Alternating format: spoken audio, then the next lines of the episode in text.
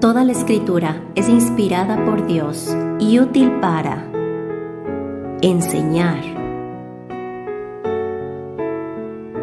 redarguir, corregir, instruir en justicia, a fin de que el hombre de Dios sea perfecto enteramente preparado para toda buena obra. Bienvenidos a nuestro estudio bíblico.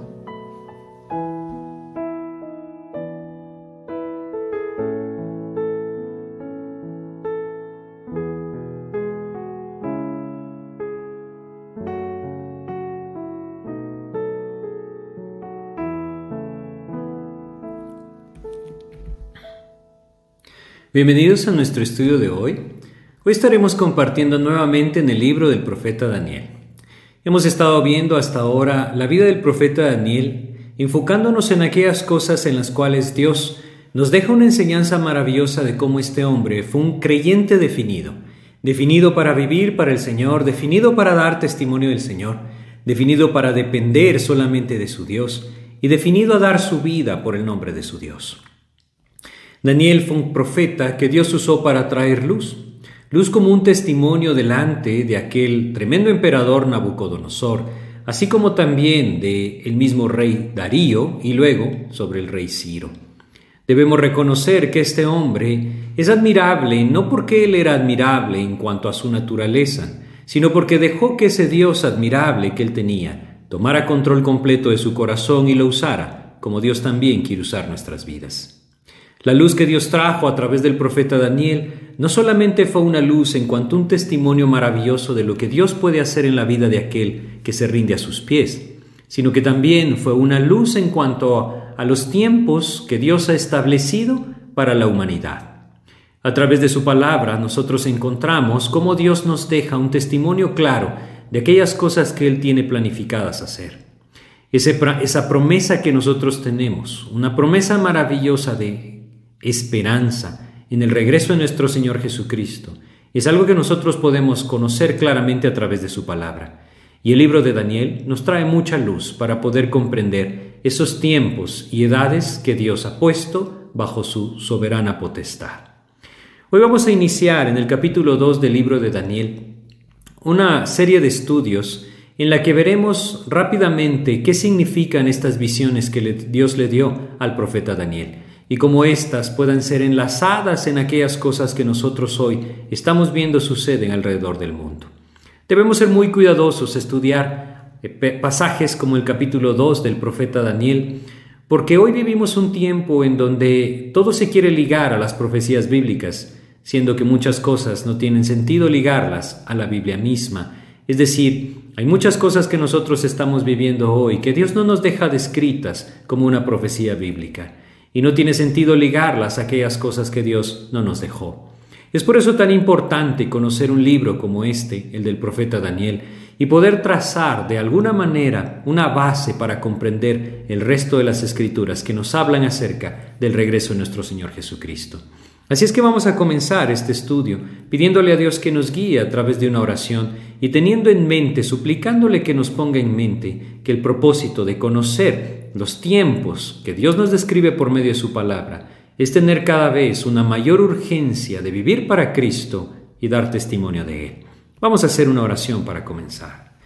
Padre, te queremos agradecer por esta oportunidad que tú nos das de compartir nuevamente la enseñanza de tu palabra y queremos pedirte que seas tú quien a través de tu palabra nos guía, nos enseña y nos permite, Señor, contemplar aquello que tú anhelas que conozcamos. Enséñanos tú y guíanos, te pedimos, en el nombre de Jesús. Amén, Señor. Pues como lo hemos platicado antes, el profeta Daniel, cuyo nombre significa Dios es mi juez, fue llevado cautivo a Babilonia alrededor del año 605 a.C. Su libro, al igual que el último libro que nosotros tenemos en la Biblia, recibe el nombre de Apocalipsis o Revelación. Esto es algo que Dios hizo en los tiempos de mayor oscuridad. El libro del profeta Isaías también tiene una, porción que se llama Revelación o Apocalipsis. El profeta Daniel nos presenta lo mismo, el apóstol Juan nos presenta lo mismo. En esos momentos en donde parecía ser que las cosas se salían de las manos de Dios, en donde parecía ser que la luz de Cristo, la luz del Señor se apagaba debido al pecado de la humanidad que gobernaba, Dios trajo mensajes de esperanza, como este que encontramos en el libro del profeta Daniel. Dios le permitió conocer su plan eterno, y a través de ese plan eterno, aquello que Dios traería, lo por venir, Dios nos muestra todo el recorrido que Él seguirá hasta el tiempo del fin. En Daniel capítulo 2, versículo 29, nosotros leemos lo siguiente. Estando tú, oh rey, en tu cama, te vinieron pensamientos por saber lo que había de ser en lo porvenir, y el que revela los misterios te mostró lo que ha de ser. Lo que había de ser en lo porvenir, dice. Esto es lo que Dios nos muestra en el libro del profeta Daniel. Y el propósito de contemplar un libro como este siempre debe ser contemplar esa esperanza que nosotros tenemos en nuestro Señor Jesucristo. El mismo Daniel, viviendo en una nación que no era la suya, cautivo por los babilonios, recibió esperanza por el Señor al final de su libro. Si nosotros vamos a Daniel capítulo 12 y leemos en el versículo 13 de este libro, leemos lo siguiente, Daniel capítulo 12, versículo 13, el último versículo del libro de Daniel nos dice, y tú irás hasta el fin, y reposarás y te levantarás para recibir tu heredad al fin de los días. Dios le dijo esto al profeta Daniel y le mostró con esto claramente que hay una eternidad adelante. Tú irás hasta el fin de los días. Esto no quiere decir que este hombre viviría para siempre, terrenalmente hablando. Quiere decir que él viviría para siempre al lado del Señor. Es algo que nosotros debemos aprender a, contemplar como lo más importante, no lo que nosotros vivimos hoy acá, no lo que estamos experimentando en este mundo que cada vez está más cerca de esa descripción del tiempo final, sino aquello que está por delante, lo eterno. Es por eso que el estudio de un libro como Daniel, que nos habla de muchas visiones y profecías de lo por venir, siempre debe llevarnos a la, a la, vida de nuestro Señor Jesucristo. Siempre debe llevarnos a la urgencia de entregarnos a Él y dar testimonio de Él, porque debemos reconocer que ese es el propósito por el cual Dios nos dejó descripciones como esta acerca de lo por venir. Si vamos a Apocalipsis, en el capítulo 19 de Apocalipsis, nosotros leemos en el versículo 10 aquel momento en el que el apóstol Juan se encontró con el ángel que le mostraba parte de esta visión del Apocalipsis. Apocalipsis capítulo 19, versículo 10 nos dice, Yo me, postré a sus pies para adorarle. El apóstol Juan lo hace ante el ángel. El ángel rápidamente le dice que no lo haga. Leamos, y él me dijo, Mira, no lo hagas. Yo soy consiervo tuyo y de tus hermanos que retienen el testimonio de Jesús. Si algo nosotros hoy necesitamos es esto, retener el testimonio de Jesús. Si algo Dios le mostró a Daniel era esto, él debía retener el testimonio de su Dios. Y en medio de todas aquellas visiones y profecías que Dios le mostró a Daniel, que Dios le mostró al apóstol Juan, siempre les recordó, el propósito es retener el testimonio de Jesús. Hoy que iniciamos a estudiar esta porción del libro de Daniel, no debemos perder esto de vista, conocer lo porvenir en cuanto a lo que Dios nos dejó escrito en la palabra, siempre debe llevarnos a esa urgencia de retener el testimonio de Jesús en nuestras vidas. Este versículo, Apocalipsis 19:10, continúa diciendo, Adora a Dios, porque el testimonio de Jesús es el espíritu de la profecía. Es decir, el propósito de lo que Dios nos dejó escrito siempre es el testimonio del Señor Jesús. A través de lo que nosotros tenemos en el libro de Daniel, podemos tener una maravillosa esperanza de que un día el Señor regresará a reinar. Delante de nosotros, es decir, en lo porvenir, existen dos reinos que Dios nos describe en su palabra que aún deben ser cumplidos. El primero es el reino que Dios describe sobre aquel personaje conocido o llamado como el anticristo. El reino del anticristo está adelante, y más adelante de éste está el reino de nuestro Señor Jesucristo. Estos son los dos reinos que la palabra de Dios nos describe que aún deben venir. Estos dos reinos fueron precedidos por ciertos imperios que Dios nos describe en el libro del profeta Daniel. Y lo que nosotros debemos reconocer es que hoy estamos en ese momento esperando ese próximo reino del anticristo, según lo que Dios nos enseña en su palabra. Hay un periodo que nosotros vamos a estudiar en el libro del profeta Daniel. Es el periodo conocido como el tiempo de los gentiles. Ese tiempo de los gentiles inició cuando Nabucodonosor llegó a, a, Jerusalén y tomó cautivo al pueblo de Israel. y finalmente esos reinados del territorio de Israel llegaron a su fin. Una de las cosas que Dios hizo con el pueblo de Israel fue usarlos como un testigo suyo.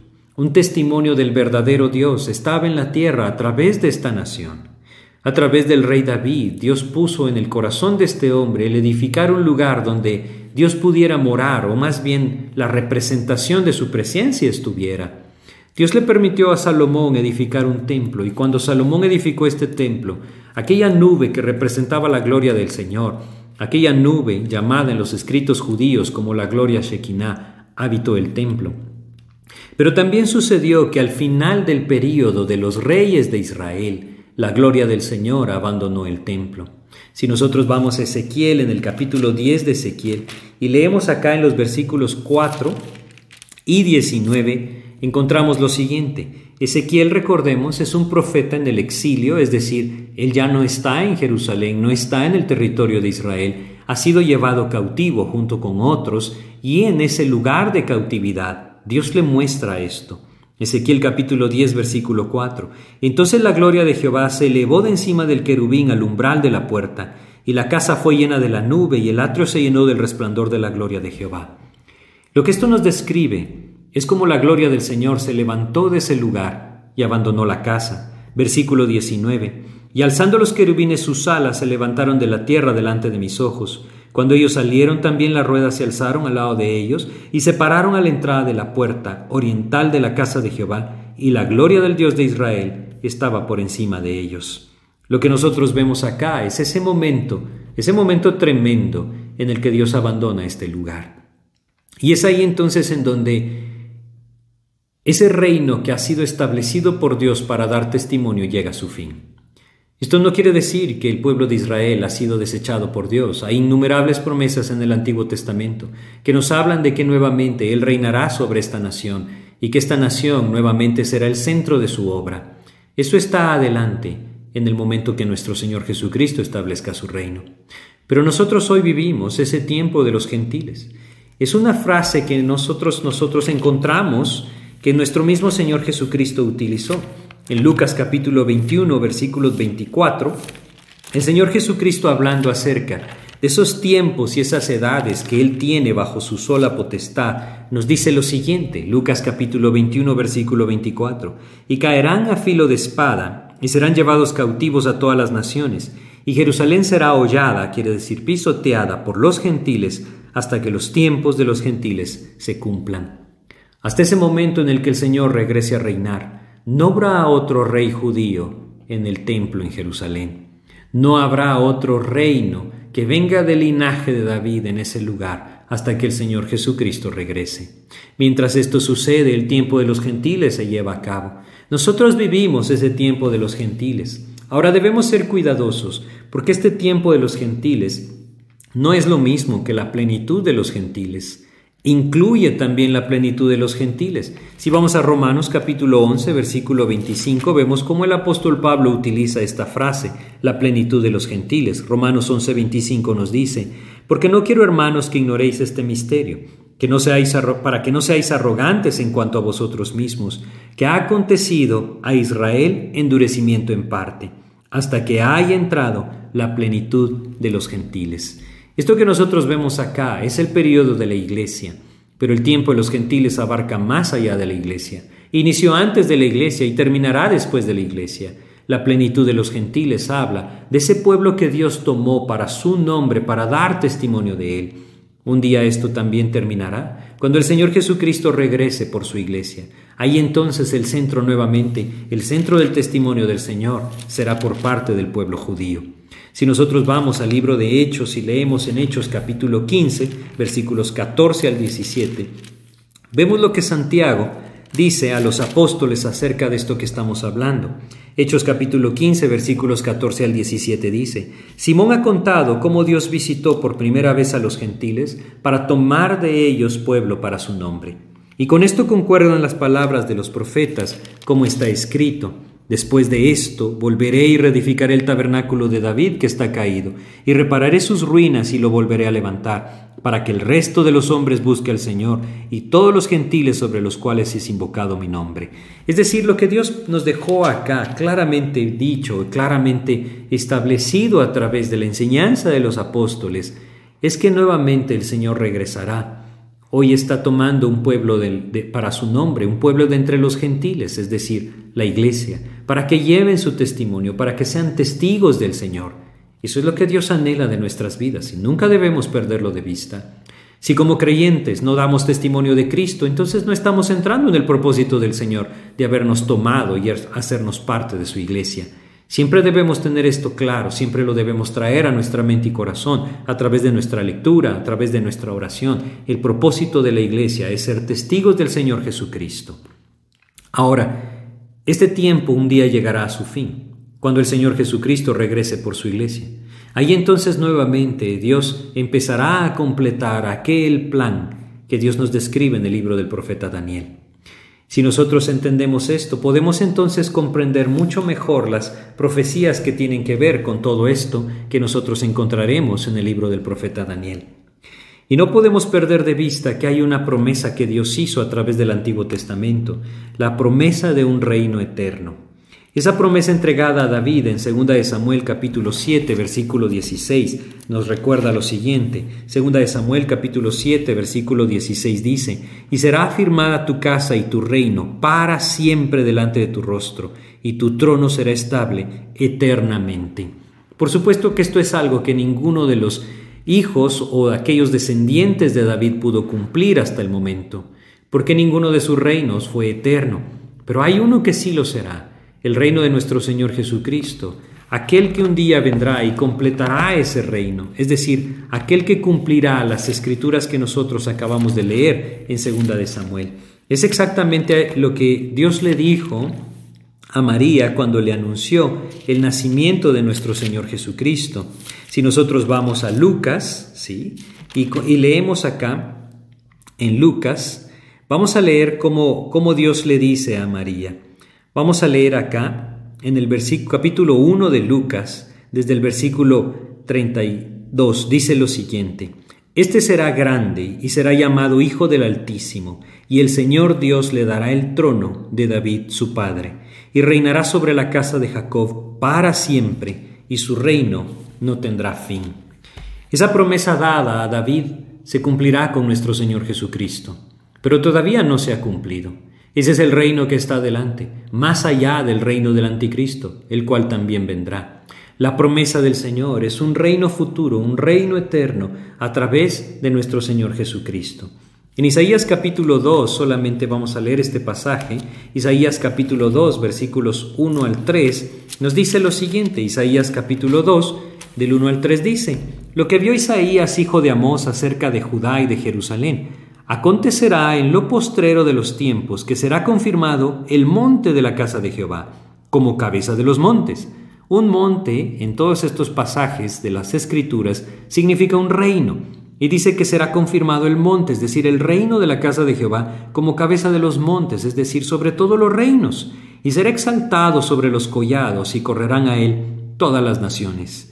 Y vendrán muchos pueblos y dirán, venid y subamos al monte de Jehová, a la casa del Dios de Jacob, y nos enseñará sus caminos, y caminaremos por sus sendas, porque de Sión saldrá la ley, y de Jerusalén la palabra de Jehová. Y el pasaje continúa. Basta con que vayamos a Isaías capítulo 9, versículo 7, ese versículo hermoso relacionado con nuestro Señor Jesucristo, y leamos lo siguiente, lo dilatado de su imperio, y la paz no tendrán límite, sobre el trono de David y sobre su reino, disponiéndolo y confirmándolo en juicio y en justicia desde ahora y para siempre.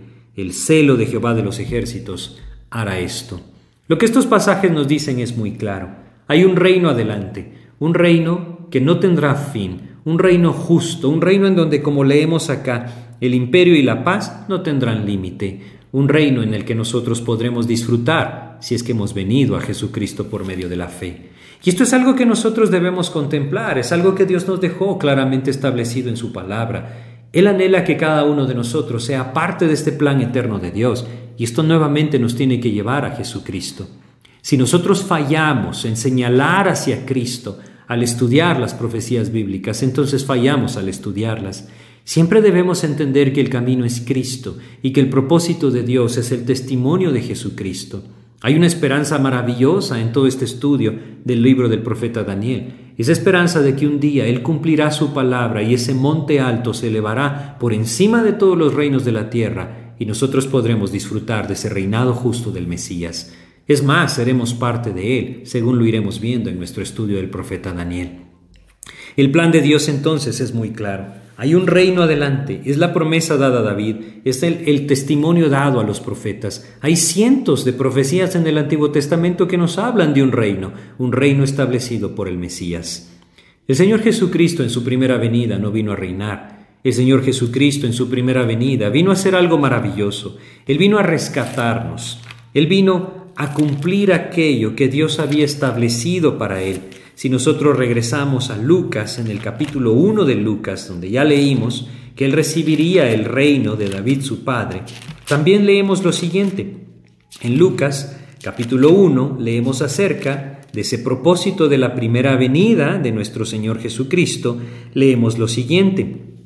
Dice acá, versículo 31, y ahora concibirás en tu vientre y darás a luz un hijo y llamarás su nombre Jesús.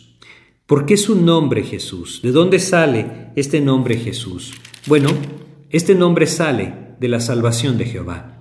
Eso es lo que significa este nombre, la salvación de Jehová. Él era la salvación de Jehová, Él es la salvación de Jehová. Él es el que vendría a salvar al mundo de sus pecados. Él es el que vino a salvarnos de nuestros pecados. Si nosotros vamos a Juan en el capítulo 1 del Evangelio de Juan, lo vemos de una manera tan sencilla ese Cordero de Dios venía. Juan capítulo 1, leamos acá en el versículo en el versículo 19 nosotros leemos lo, lo siguiente. Este es el testimonio de Juan cuando los judíos enviaron de Jerusalén sacerdotes y levitas para que le preguntasen, ¿tú quién eres? Confesó y no negó, sino confesó, yo no soy el Cristo.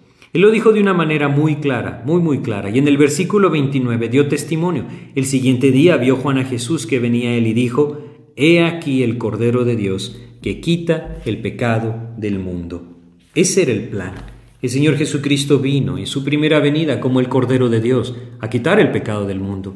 Un día regresará y cumplirá esta promesa que Dios ha hecho, no solamente al pueblo de Dios, el pueblo de Israel, sino también a este pueblo de Dios, la iglesia, de que Él establecerá un reino, un reinado justo en el cual nosotros seremos parte de Él. No debemos perderlo de vista y hago tanto énfasis en esto porque ese es el propósito de estudiar un libro como el profeta Daniel. Si nosotros vamos entonces ahora al capítulo 2 del libro de Daniel, nosotros vemos cómo Dios le mostró todo esto a Nabucodonosor. ¿Por qué, lo, ¿Por qué, lo, hizo a través de Nabucodonosor? Porque Nabucodonosor fue aquel primer rey de ese primer imperio que la Biblia reconoce como un imperio mundial. Este hombre tuvo una inquietud estando en su cama. Lo leímos anteriormente y lo volveremos a leer en el versículo 29 de Daniel 2. Estando tú, oh rey, en tu cama, te vinieron pensamientos por saber lo que había de ser en lo porvenir. Y el que revela los misterios te mostró lo que ha de hacer. Este hombre realmente era el emperador mundial, es decir, no había nadie que le pudiera hacer frente. No solamente había conquistado a los asirios, no solamente había conquistado al territorio de Israel, había descendido hasta el territorio de Egipto y no había nadie que le pudiera hacer frente. En ese tiempo, todo lo que después se levantaría como un imperio de la parte de Grecia no eran más que colonias dispersas que no tenían fortaleza alguna. Este hombre, Nabucodonosor, realmente fue el primer emperador del mundo. Y es a él a quien Dios le muestra esto. Dice que estando en su cama le vinieron pensamientos, ¿qué sería en lo porvenir? Y es aquí donde Dios trae entonces esta visión. Todo esto que Dios hace a través de Nabucodonosor nos presenta también esa misericordia y fidelidad de Dios hacia sus hijos, como la vida de Daniel. Dios había escogido un pueblo, el pueblo de Israel, para dar testimonio de él. Y de ese mismo pueblo escogió, a un hombre, el profeta Daniel, para dar testimonio de él. Así es que vamos a ver lo que sucedió. Daniel capítulo 2 desde el versículo 1 al 3 nos dice, en el segundo año del reinado de Nabucodonosor, tuvo Nabucodonosor sueños, y se perturbó su espíritu, y se le fue el sueño. Hizo llamar al rey a magos, astrólogos, encantadores y caldeos, para que le explicasen sus sueños. Vinieron pues y se presentaron delante del rey. Y el rey les dijo, he tenido un sueño y mi espíritu se ha turbado por saber el sueño. Cuando estudiamos este capítulo viendo la vida del profeta Daniel, compartíamos cómo el rey no olvidó su sueño. La frase que vemos acá, lo olvidé, realmente es una frase que dice, el asunto es firme de mi parte. Y lo que quiere decir es que si nadie le decía el sueño y la interpretación, era firme, era una postura que no cambiaría, que todos los sabios de Babilonia morirían. Bueno, Entendemos que el enemigo estaba buscando también destruir la vida del profeta Daniel y de aquellos que estaban con él, a sus tres compañeros. Dios no lo permitiría y Dios haría algo maravilloso a través de este profeta. Ese siervo escogido por Dios, el profeta Daniel, trajo la interpretación del sueño. Y si nosotros vamos al capítulo 2, versículo 27, leemos, Daniel respondió delante del rey diciendo, El misterio que el rey demanda, ni sabios, ni astrólogos, ni magos, ni adivinos, lo pueden revelar al rey. ¿Por qué ninguno de estos lo podía revelar? ¿Por qué el enemigo no lo podía revelar? Debemos entender que en otros pasajes de las Escrituras el enemigo mismo se hizo pasar por un sabio, por un profeta o por muchos falsos profetas, trayendo supuestamente la palabra de Dios. ¿Por qué no lo hizo acá? Porque no sabía lo que Dios le estaba mostrando a Nabucodonosor. Porque el soberano que tiene control sobre todas las cosas, como Daniel mismo lo afirma en estos versículos, es solamente el Dios del cielo. Lo que nosotros reconocemos acá es que Dios está usando a este hombre de una forma maravillosa y nos trajo luz a cada uno de nosotros para que nunca olvidemos que hay una esperanza, la esperanza de un reino futuro, un reino justo. Lo que nosotros vivimos hoy es pasajero y un día se establecerá algo que será eterno. Esa es nuestra esperanza y debe alentar nuestros corazones a saber que Cristo un día hará justicia. Y más que alentar nuestros corazones, debe poner en nosotros esa urgencia de predicar su Evangelio. Regresemos a nuestro pasaje, versículo 28. Pero hay un Dios en los cielos, el cual revela los misterios, y él ha hecho saber al rey Nabucodonosor lo que ha de acontecer en los postreros días. He aquí tu sueño y las visiones que has tenido en tu cama. Y entonces le va a declarar a Nabucodonosor no solamente la visión, sino también la interpretación. Y dice lo siguiente, veamos los versículos 31 en adelante. Tú, oh rey, veías, he aquí una gran imagen esta imagen que era muy grande y cuya gloria era muy sublime, estaba en pie delante de ti, y su aspecto era terrible. Aquí entonces empieza a mostrarle. Yo puedo imaginarme ese rostro de Nabucodonosor, abriendo sus ojos grandes al admirarse de que este hombre sabe lo que él mismo soñó. Es ahí entonces en donde también será muy claro que la interpretación proviene de Dios. Continuemos leyendo. La cabeza de esta imagen era de oro fino, su pecho y sus brazos de plata, su vientre y sus muslos de bronce, sus piernas de hierro, sus pies en parte de hierro y en parte de barro cocido. Estabas mirando hasta que una piedra fue cortada, no con mano, e hirió a la imagen en sus pies de hierro y de barro cocido, y los desmenuzó. Entonces fueron desmenuzados también el hierro, el barro cocido, el bronce, la plata y el oro, y fueron como tamo de las ceras del verano, y se los llevó el viento sin que de ellos quedara rastro alguno, mas la piedra que hirió a la imagen fue hecha un gran monte que llenó toda la tierra. Esta porción de las Escrituras, del 31 al 35 del capítulo 2 del profeta Daniel, es la base para comprender el resto del libro. Es la base para comprender muchos aspectos incluso del Apocalipsis. Es la base para comprender realmente la estructura de la profecía bíblica. Y si fallamos en entenderlo o le damos una interpretación que nos parezca como aparentemente correcta, vamos a fallar en el resto de las escrituras al interpretar o reconocer ciertas profecías. Es por eso tan importante, a pesar de que es algo tan sencillo, es muy importante que nosotros comprendamos claramente lo que Dios nos está mostrando. Lo que tenemos acá es una imagen. ¿Por qué Dios le mostró el porvenir o lo, lo, que estaba, como dice el versículo 29, lo que ha de ser en lo porvenir, a través de una imagen, a través de una estatua? No olvidemos que Nabucodonosor era un rey pagano y hasta este momento él no conocía al único y verdadero Dios. La mejor manera de que un rey pagano entendiera o reconociera lo que Dios le estaba diciendo era a través de las cosas que él estaba acostumbrado a ver, como una estatua, como una imagen, y esto es lo que le muestra. Veamos entonces la imagen y sus divisiones, ¿sí? Vemos acá primero un imperio. Leamos del versículo 36 al 38. Dice lo siguiente. Este es el sueño, también la interpretación de él diremos en presencia del rey. Tú, oh rey, eres rey de reyes, porque el Dios del cielo te ha dado reino, poder, fuerza y majestad. Y donde quiera que habitan hijos de hombres, bestias del campo, aves del cielo, Él los ha entregado en tu mano y te ha dado el dominio sobre todo. Tú eres aquella cabeza de oro. Esta cabeza de oro que nosotros leímos en los primeros versículos, ¿sí? cuando leímos en el versículo 32, la cabeza de esta imagen era de oro fino, esa cabeza de oro fino es el imperio babilónico, es Nabucodonosor mismo, el que representa este imperio babilónico. Ese primer imperio es Babilonia, la cabeza de oro, un imperio que no tenía opositor, un imperio que tuvo su mayor esplendor bajo Nabucodonosor, un imperio que nosotros también encontramos descrito en Daniel capítulo 7. Daniel capítulo 7 nos presenta otro pasaje en donde Dios le mostró a Daniel nuevamente visiones que le hablaban acerca de lo porvenir. Daniel capítulo 7, versículo 4 nos habla de Babilonia.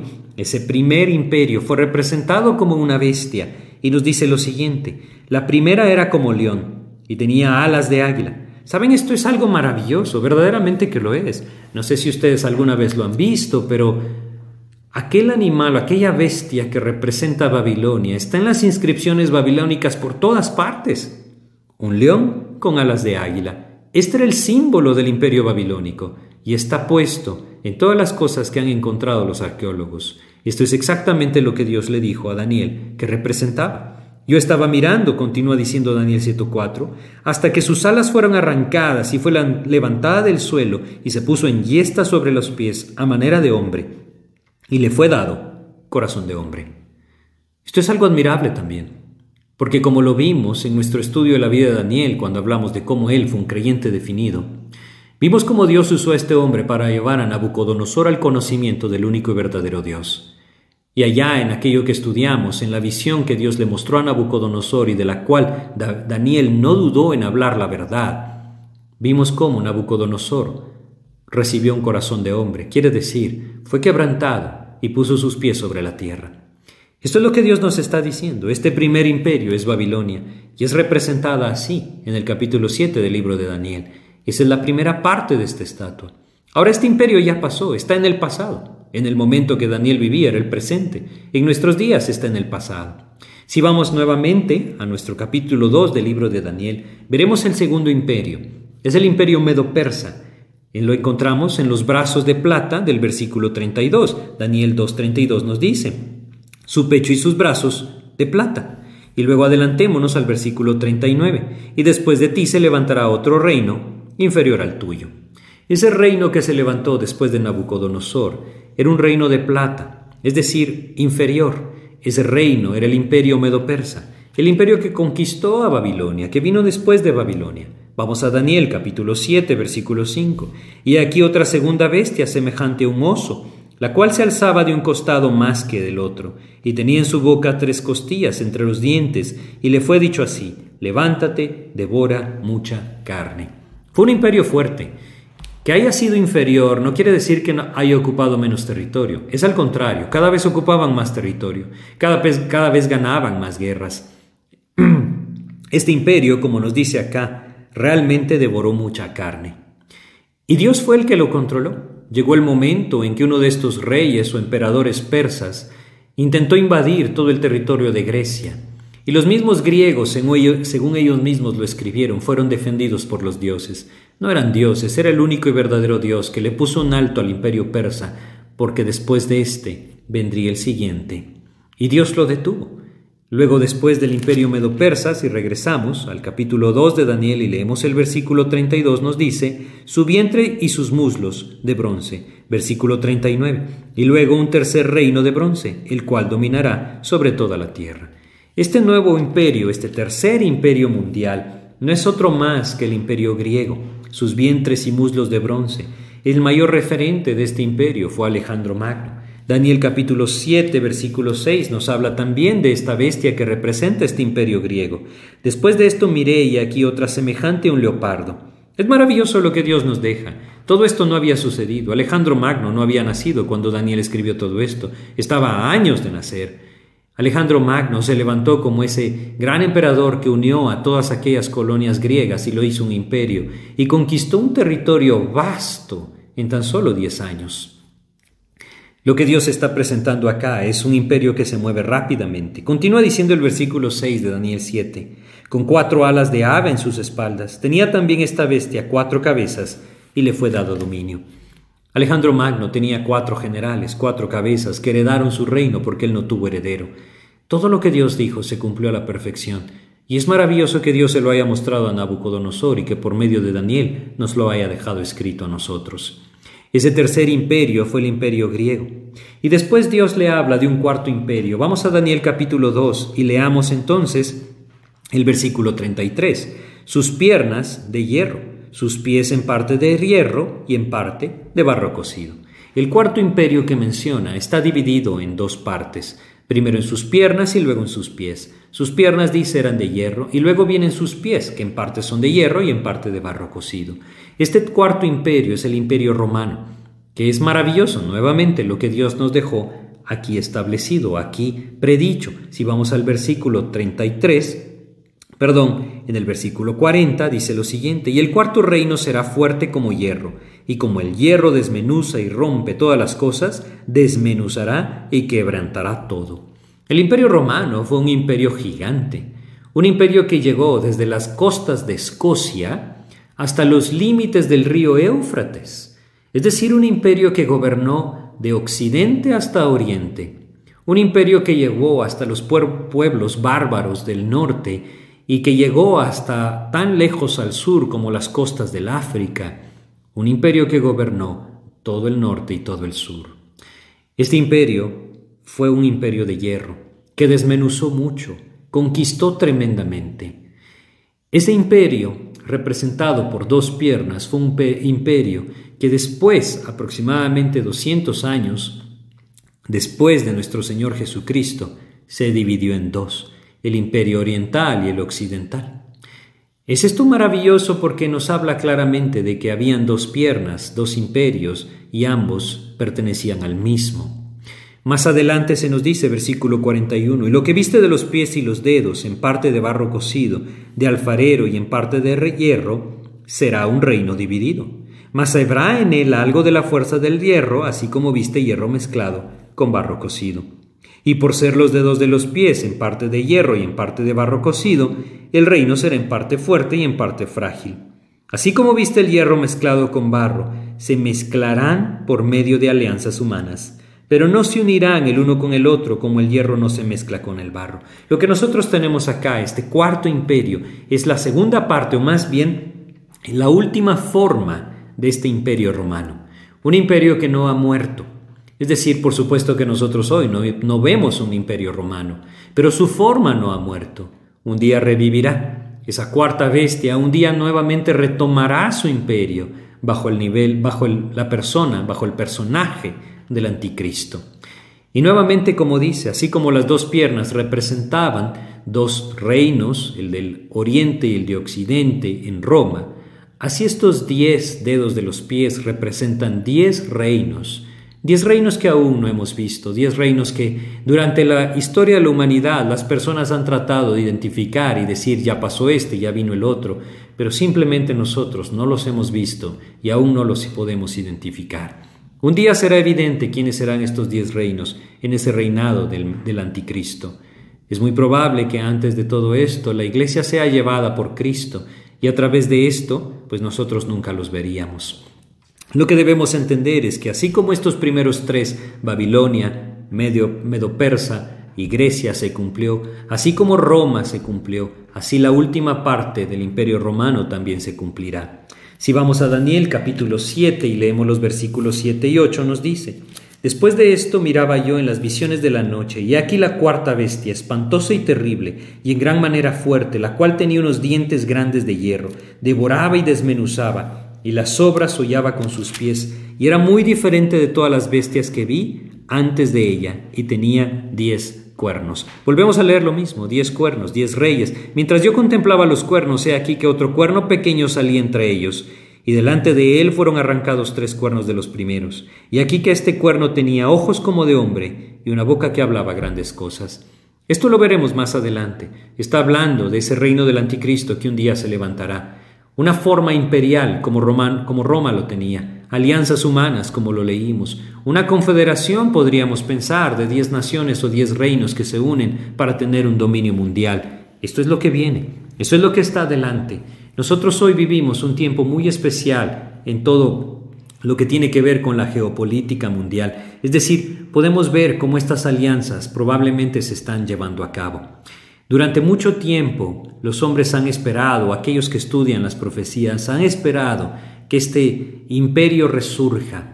Ese imperio europeo que durante mucho tiempo parecía improbable, cada vez está más cercano a resurgir. Y de alguna u otra forma nosotros quizá podamos llegar a ver la definición de cada uno de estos reyes.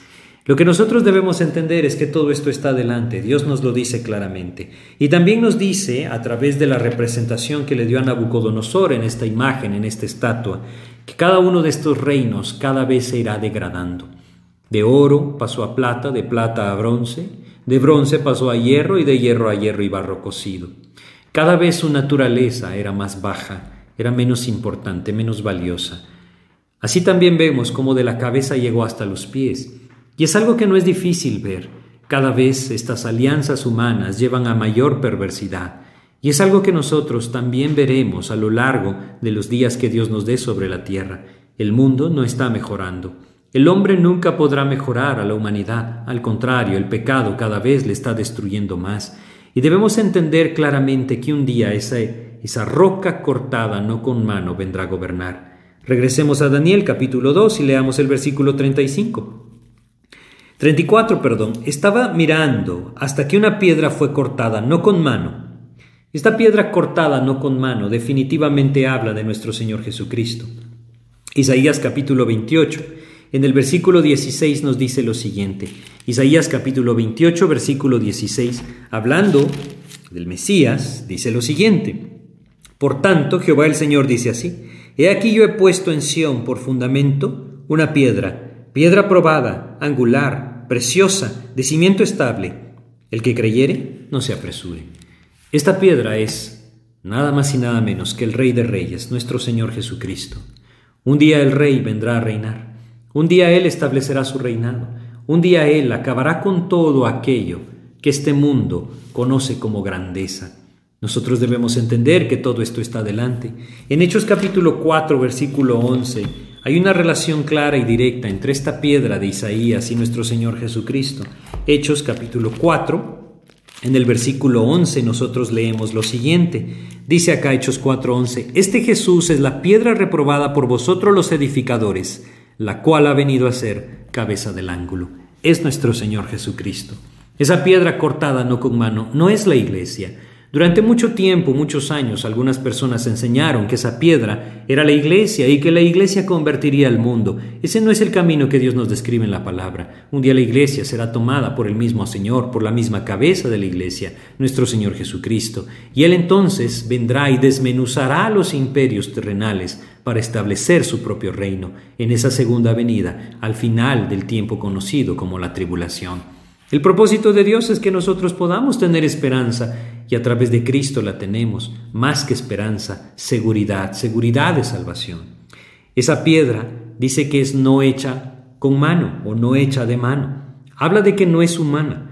Es una forma en la que Dios nos habla de lo celestial o de lo eh, eh, eterno. Si vamos a 2 Corintios capítulo 5, versículo 1, para tener un ejemplo, dice, porque sabemos que si nuestra morada terrestre, este tabernáculo se deshiciere, tenemos de Dios un edificio, una casa, no hecha de manos, eterna en los cielos.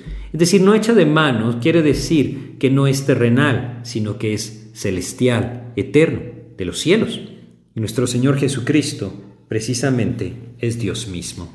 Así es que esta piedra no hecha de mano no es la iglesia, es el Señor Jesucristo. Y un día el Señor Jesucristo vendrá y como dice, desmenuzará a las naciones. y establecerá su reino, un monte que estará sobre todo monte. Salmos capítulo 2 nos dice desde el versículo 6 hasta el 9, Salmos en el capítulo 2 desde el versículo 6 hasta el 9 nos enseña lo siguiente, pero yo he puesto mi rey sobre Sión, mi santo monte, yo publicaré el decreto, Jehová me ha dicho, mi hijo eres tú, yo te engendré hoy. Está hablando del Mesías, de nuestro Señor Jesucristo.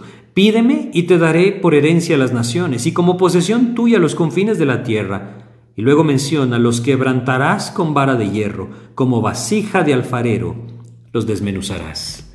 El Señor Jesucristo es esa piedra, no hecha de mano, esa piedra angular que un día vendrá, desmenuzará a las naciones y establecerá su reino, un reino que se elevará por encima de todo monte y al cual todos rendirán tributo. Ese reino permanecerá para siempre. Daniel capítulo 7 versículos 13 y 14 Vamos a Daniel capítulo 7 y en los versículos 13 y 14 nosotros leemos acerca de este reino. Entonces oí a un santo que hablaba, perdón, estoy leyendo el 8, Daniel 7 les decía, versículos 13 y 14, miraba yo en la visión de la noche y aquí con las nubes del cielo venía uno como un hijo de hombre. ¿Alguna vez se han preguntado por qué en el Evangelio de Lucas se le llama a Jesucristo el Hijo del Hombre? Esta es la respuesta. El Hijo del Hombre es identificado acá como aquel que vendrá a establecer el reino, el Mesías, el ungido de Dios, el príncipe, Dios mismo hecho hombre. Él es el Hijo del Hombre. Y el llamar al Señor Jesucristo Hijo de Hombre en el Evangelio de Lucas es una identificación directa con esta profecía del profeta Daniel. Miraba yo en la visión de la noche y aquí con las nubes del cielo venía uno como un hijo de hombre, que vino hasta el anciano de días y le hicieron acercarse delante de él y le fue dado dominio, gloria y reino, para que todos los pueblos, naciones y lenguas le sirvieran. Su dominio es dominio eterno que nunca pasará, y su reino uno que no será destruido. Este es nuestro Señor Jesucristo.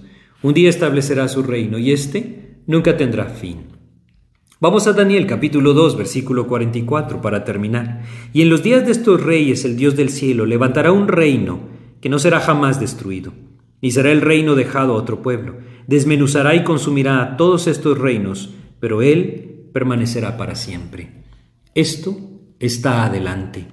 Si nosotros queremos saber cuál es el futuro del Hijo de Dios, es este, ser parte en ese reino maravilloso de nuestro Señor Jesucristo.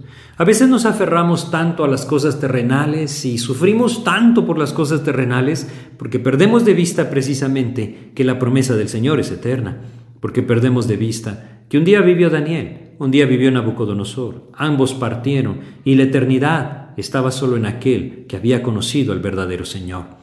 Es algo que nosotros no podemos perder de vista.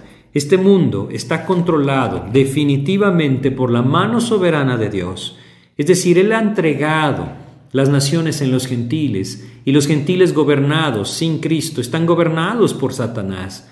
Primera de Juan capítulo 5 versículo 19 nos dice que el mundo entero está bajo el maligno. Y lo veremos también en las profecías del profeta Daniel. Es el rey de este mundo, es decir, Satanás, el que busca llevar a cabo todas sus artimañas para destruir la obra del Señor. Pero por encima de él está la mano soberana de Dios, quien le permite lo que él quiere para llevar todo hacia su voluntad. Por eso debemos descansar, debemos aprender a descansar.